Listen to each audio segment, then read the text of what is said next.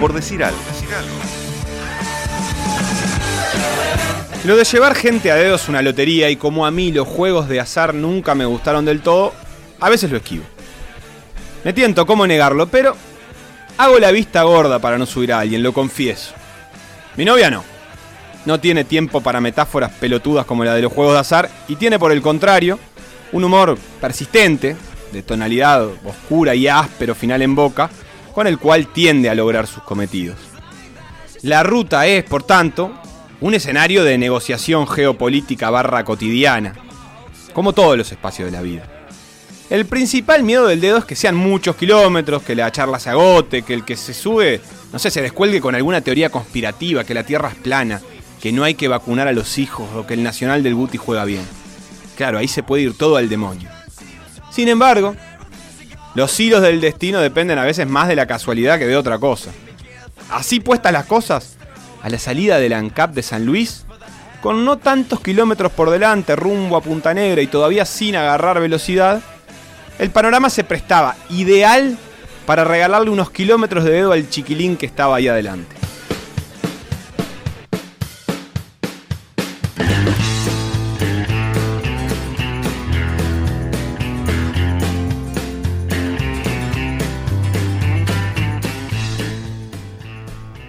Pelo largo, barba acumulada, ropa que perfectamente se podría haber comprado en Margas o en la casa más hippie chic de Punta Carretas. Todos los ingredientes para estar ante un habitual veraneante del Polonia.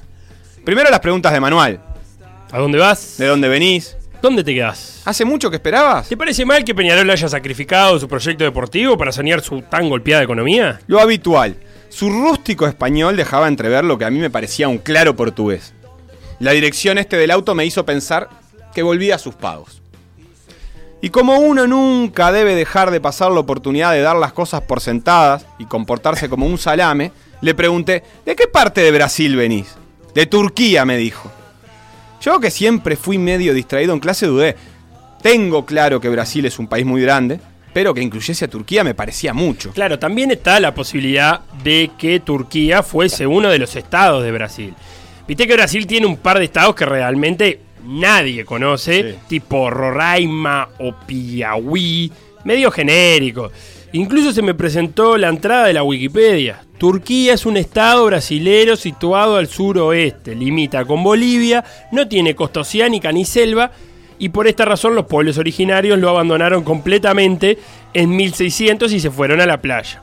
Turquía en portugués significa qué clavo este pedazo de tierra. Me parecía. Este, lo estoy viendo. ¿Dónde queda Turquía? Redoblo la apuesta yo, aún negándome a abandonar mi teoría del pasajero brasilero. En Europa, dijo Yunus, visiblemente decepcionado por mis conocimientos geográficos. Pero soy kurdo, no turco, aclara, soltando toda la información complicada junta como para ya salir del tema. Y ahí Yunus, Yunus se convierte en kurdo.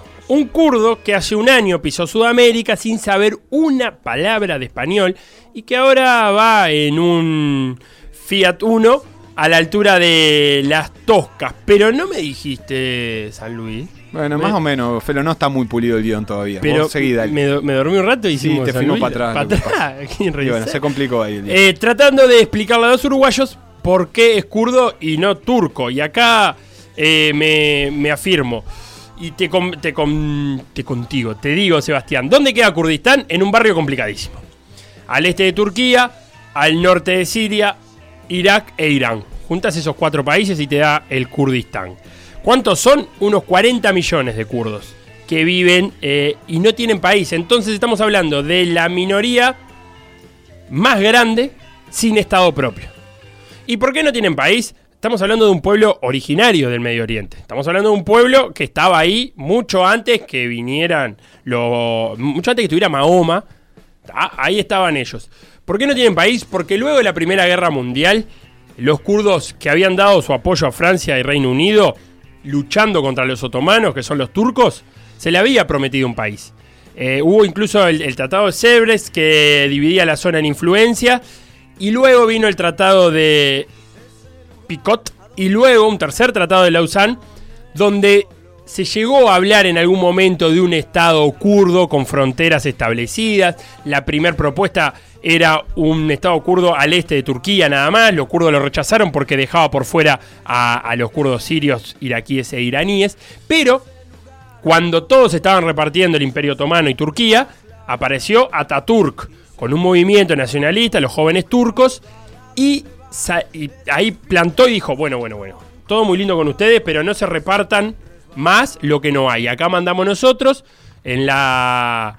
En Anatolia va a ser Turquía, la República de Turquía, así que dejen de repartirse los territorios y ahí, ahí los kurdos se quedaron eh, sin Estado y además con otro agravante, están viviendo arriba de petróleo y gas natural.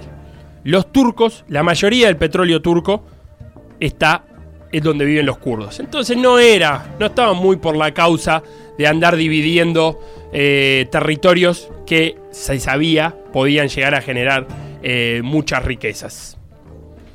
Levantar a alguien a dedo siempre tiene, no sé si sabes, sus momentos de miedo ante el silencio, a la ausencia de charla. El miedo al vacío, tan clásico del ser humano, ¿verdad, Felipe? Sí.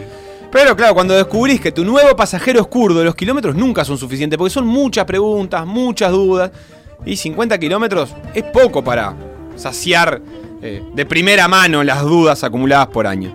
Pero tal, la primera pregunta es obvia. Así que, Yunus, si hay kurdos en todos lados, ¿qué onda? ¿Qué tienen en común? Eh, las cosas comunes entre de los kurdos que viven en cuatro países. El primero es la religión. Y casi todos los eh, kurdos son eh, musulmanes, menos los yezidis. Yezid es una religión de los kurdos antiguo y ellos no son muchos, pero todavía siguen su religión antigua. Y aparte hay muy pocos kurdos que son cristianos y yo nunca conocí a alguien, pero sí, sí hay los kurdos eh, cristianos también, pero se puede decir ahora casi todos los kurdos son, son musulmanes y también son conservadores, no son muy de mente abierta en realidad. Y también eh, las tradiciones son, son mismos entre los kurdos que viven en cuatro países, como, como los bailes, la ropa, las comidas.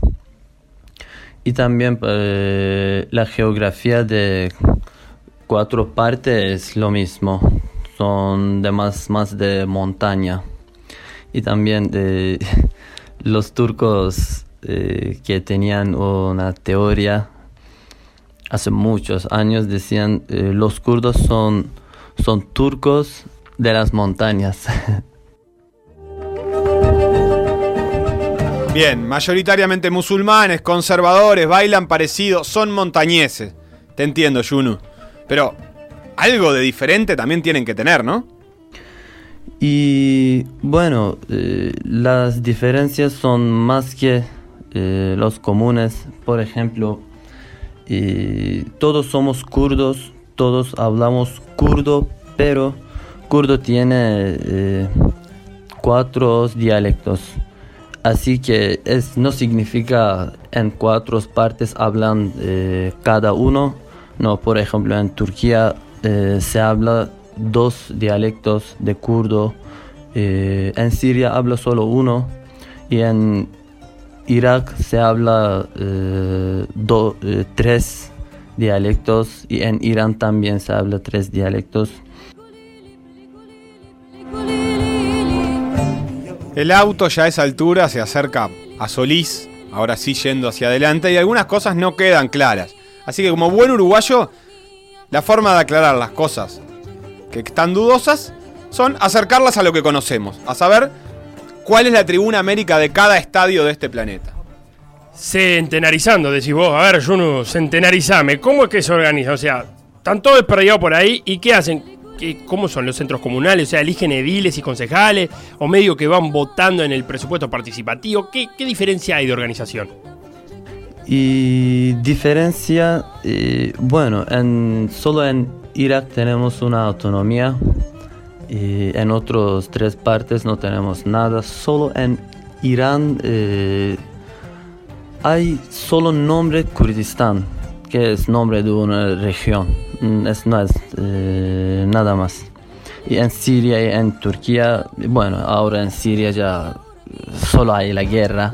Y en Turquía tampoco tenemos un, como, eh, un derecho oficial.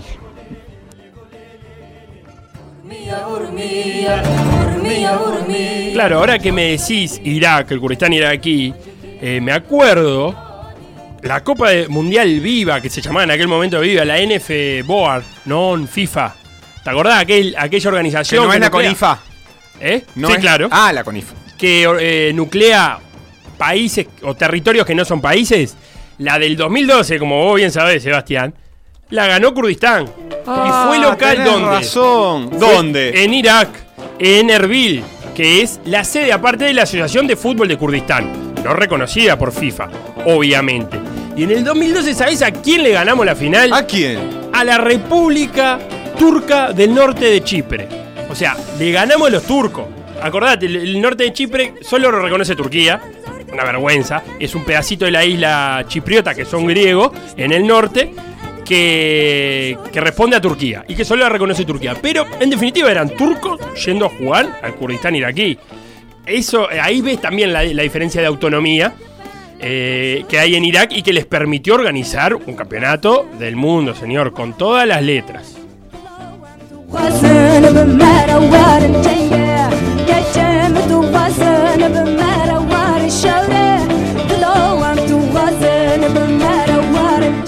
El viaje va llegando al final y los temas se apretan para salir, como las vacas que están al costado de la ruta antes de entrar al corralito. Y hay que apretar las preguntas y tratar de que no quede ninguna fuera. Hay que hacer mucha pregunta, pero estás acá porque está bravo allá, ¿no? No da para estar allá con tranquilidad. ¿Cómo es ser kurdo hoy, Yunus? Y ser kurdo ahora es mucho más fácil que 20 años antes, porque en esa época, en 80s, en 90s, fue prohibido eh, hablar kurdo como prácticamente, no por la ley. Y solo por escuchar o hablar kurdo se fue mucha gente al cárcel. Ahora no, ahora eh, podemos hablar en cualquier lugar, como obviamente solo eh, en algunas ciudades eh, que viven más como turcos, como nacionales, más nacionales y no es eh, como otros, otras ciudades, por ejemplo, en Estambul es libre, nadie te hace nada porque hay muchos kurdos también, pero en algunas ciudades todavía no se habla así. Algo de eso le pasó al presidente del Alcur, el equipo sueco fundado por inmigrantes kurdos, que ahora está en segunda división, pero que llegó a estar en primera, eh, Ramazan Kisil, que en 2010 en Turquía cayó en cana, según él, según Kisil, por andar hablando kurdo en lugares públicos y que la policía lo detuvo. Incluso le preguntó, ¿vos por qué fundaste el Dalkur? ¿Cuál es? ¿Cuál hay? Un Dalkur, un equipo que juega con los colores de Kurdistán usando la bandera, la bandera kurda, algo que no está permitido. Bandera kurda, roja, blanca y verde, dijimos. con sol amarillo. Con sol amarillo y dos eh, equinos. En Eh, el, el escudo del Dalkur. de- en el escudo del Dalkur, ¿no? Creo Así- yo que son equinos. Sí. Eh, entonces, eh, Kisil sabe que si vuelve a pisar Turquía, va a tener que pasar 10 meses de prisión. Así como bienvenida. Eh, le pasó esto de hablar kurdo. Por eso, Yunus, me parece que está bien eso que decís, que en alguna zona de Turquía todavía el kurdo no es muy bienvenido. O sea, eh, eh, entiendo que es más fácil hoy, pero eso significa que pueden manifestarse, que salen a la calle, que pueden visibilizar la problemática. Y qué puedo decir más. Eh, en general, de verdad, ahora en Turquía la democracia no funciona bien, por eso no podemos reaccionar cuando pasa algo. No, podemos, no podemos hacer protestas como antes, porque anteriormente eh, podíamos hacerlo, por lo menos por un tiempo. Ahora te ponen en cárcel. no se puede hacer nada por, por la presión del gobierno y porque la justicia tampoco funciona como libre, es como justicia del gobierno de Erdogan. Y también hay mucha gente en cárcel solo, solo, solo por las publicaciones de redes sociales. Publicas algo y te ponen en cárcel. Y, también hay como más que 100 periodistas en, en las cárceles. Y, pero por la ley no hay diferencia porque todos somos turcos. Y siempre, ellos siempre dicen eh, como un país, una gente, un idioma y una bandera. Y en Turquía, el único idioma oficial es turco. Eh, en kurdo no hay ninguna fundación eh, oficial de gobierno como en los edificios de eh, gobierno se habla solo turco. Nosotros no tenemos, como los kurdos, no tenemos educación en kurdo. Y por eso eh, no, se, eh, no pueden hablar todos los kurdos. eh,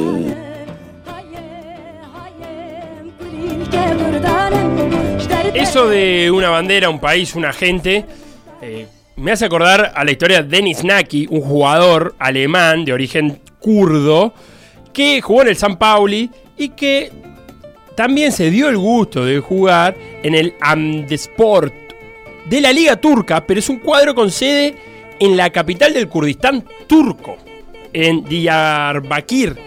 Y Denis Naki, eh, en la temporada 2015-2016, guió al Amdesport a tres victorias simbólicas y te las voy a contar, eh, Sebastián, en este viaje que estamos haciendo La primera.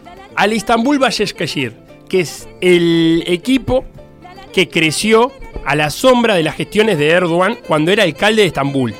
Es el, equipo de la municipalidad de Estambul que Erdogan, futbolero, muy futbolero él, lo, adoptó como propio. También le ganó al Bursaspor, que es conocido con, eh, por ser el que tiene la hinchada más nacionalista de todas. Imagínate lo que es. Una nación, una gente, una bandera. El Bursaspor es ese equipo. Y también en la Copa de Turquía le ganó el Fenerbahce, el equipo del cual Erdogan es hincha y del cual era hincha Ataturk. Qué mal.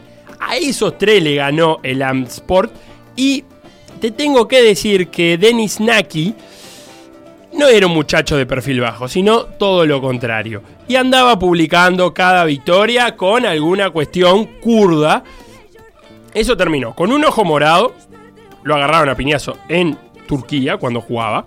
Eso hizo que se fuera, porque aparte le prohibieron, lo sancionaron y le prohibieron jugar más en Turquía. Se fue a Alemania. Sí, porque pasó de las sanciones deportivas, que tuvo algunas por varios partidos, a sanciones directamente políticas, este, por eh, hacer propaganda terrorista inclusive. Claro. Eh, fue, fue acusado de hacer propaganda terrorista y pasó a cuestiones penales ya con el Estado turco, bueno, con su clásico concepto de justicia, ¿verdad? Porque el turco te empieza a asociar a un independentista igual a un terrorista. Y pero Denis viviendo en Alemania tampoco la pasó bien. Eh, una vuelta, una noche, recibió dos balazos en el auto, el cual estaba manejando, en Alemania. Y Denis también le dijo a Osil, ¿te acordás cuando Osil se saca una foto con Erdogan y, termina renunciando a la selección alemana? Eh, hablando de racismo, eh, Denis le dijo, Osil, si querés hablar de racismo deberías mirar a Turquía. Ahí hay racismo, no acá en Alemania. Apareció este año el bueno de Denis haciendo una huelga de hambre en marzo en Ginebra, en la ONU, protestando ante la invasión de fuerzas turcas a una ciudad kurda. Todo eso me hizo acordar lo que vos me estás diciendo.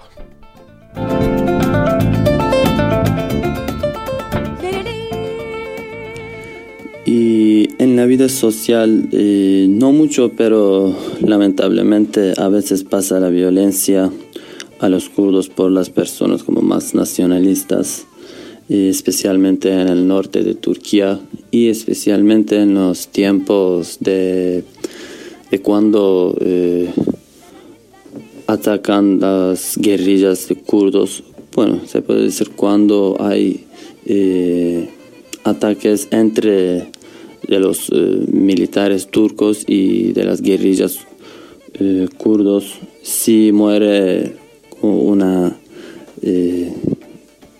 mili- eh, soldado de Turquía en estos eh, tiempos como es más delicado la gente.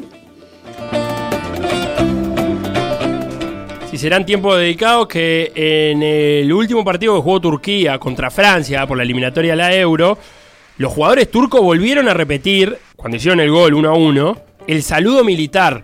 Un saludo militar que está eh, asociado al apoyo de la invasión turca a Siria para combatir a los kurdos, que eso está pasando ahora. El ministro de Exteriores francés ni siquiera fue al estadio porque no quería ni saludar a las autoridades turcas que iban a estar por ahí. Francia es uno de los más críticos ante esta ofensiva de Erdogan eh, y suspendió, por ejemplo, la venta de armas al gobierno turco. Y también otro capítulo es el que tuvo a Cenk Sahin, que es un jugador del San Pauli, perdóname Yunu por este turco, que en Instagram puso, estamos del lado de, nuestros, de nuestro heroico ejército y sus militares. Nuestras oraciones están con ustedes.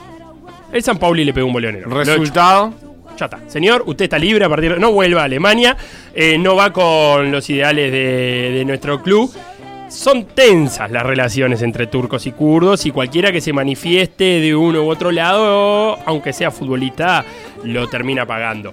Todo esto se da porque rápidamente Estados Unidos se retira de la zona del norte de Siria y eso quiere decir que no está más del lado, no apoya más a las milicias kurdas que ayudaron a combatir a Daesh en Siria, al ISIS en Siria. Si se va a Estados Unidos, ¿quién aparece? Rusia. ¿Con quién hay que negociar? Con Rusia. Erdogan se junta con Putin. Todo muy lindo. Hay un corredor desmilitarizado en unos kilómetros sirios donde no puede ir. ¿Cuál es el objetivo? Separar a los kurdos sirios con los kurdos turcos. Ese es el momento ahora y eso es lo que estamos viviendo ahora con el Kurdistán del norte de Siria y del este de Turquía. Las vueltas de la vida, Yunus. Eh, donde quiera que estés, al final le queríamos hacer un favor a él. Y fue él el que nos terminó haciendo un favor a nosotros. Porque, no sé si sabés, Yunus, que tengo un programa de radio. Capaz que te llamamos para una columna que se llama Modo Avión. Que nos cuentes un poco, si no te molesta, no sé.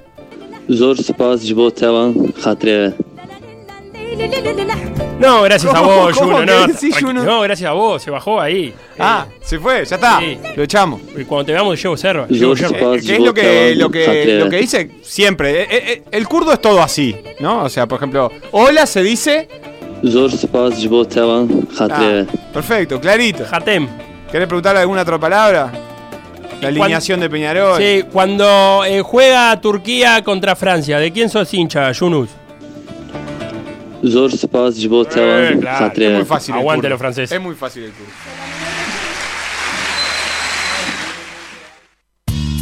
Lo que pasó en por decir algo, revivirlo en pda.uy o buscar los podcasts en SoundCloud, Mixcloud o Spotify.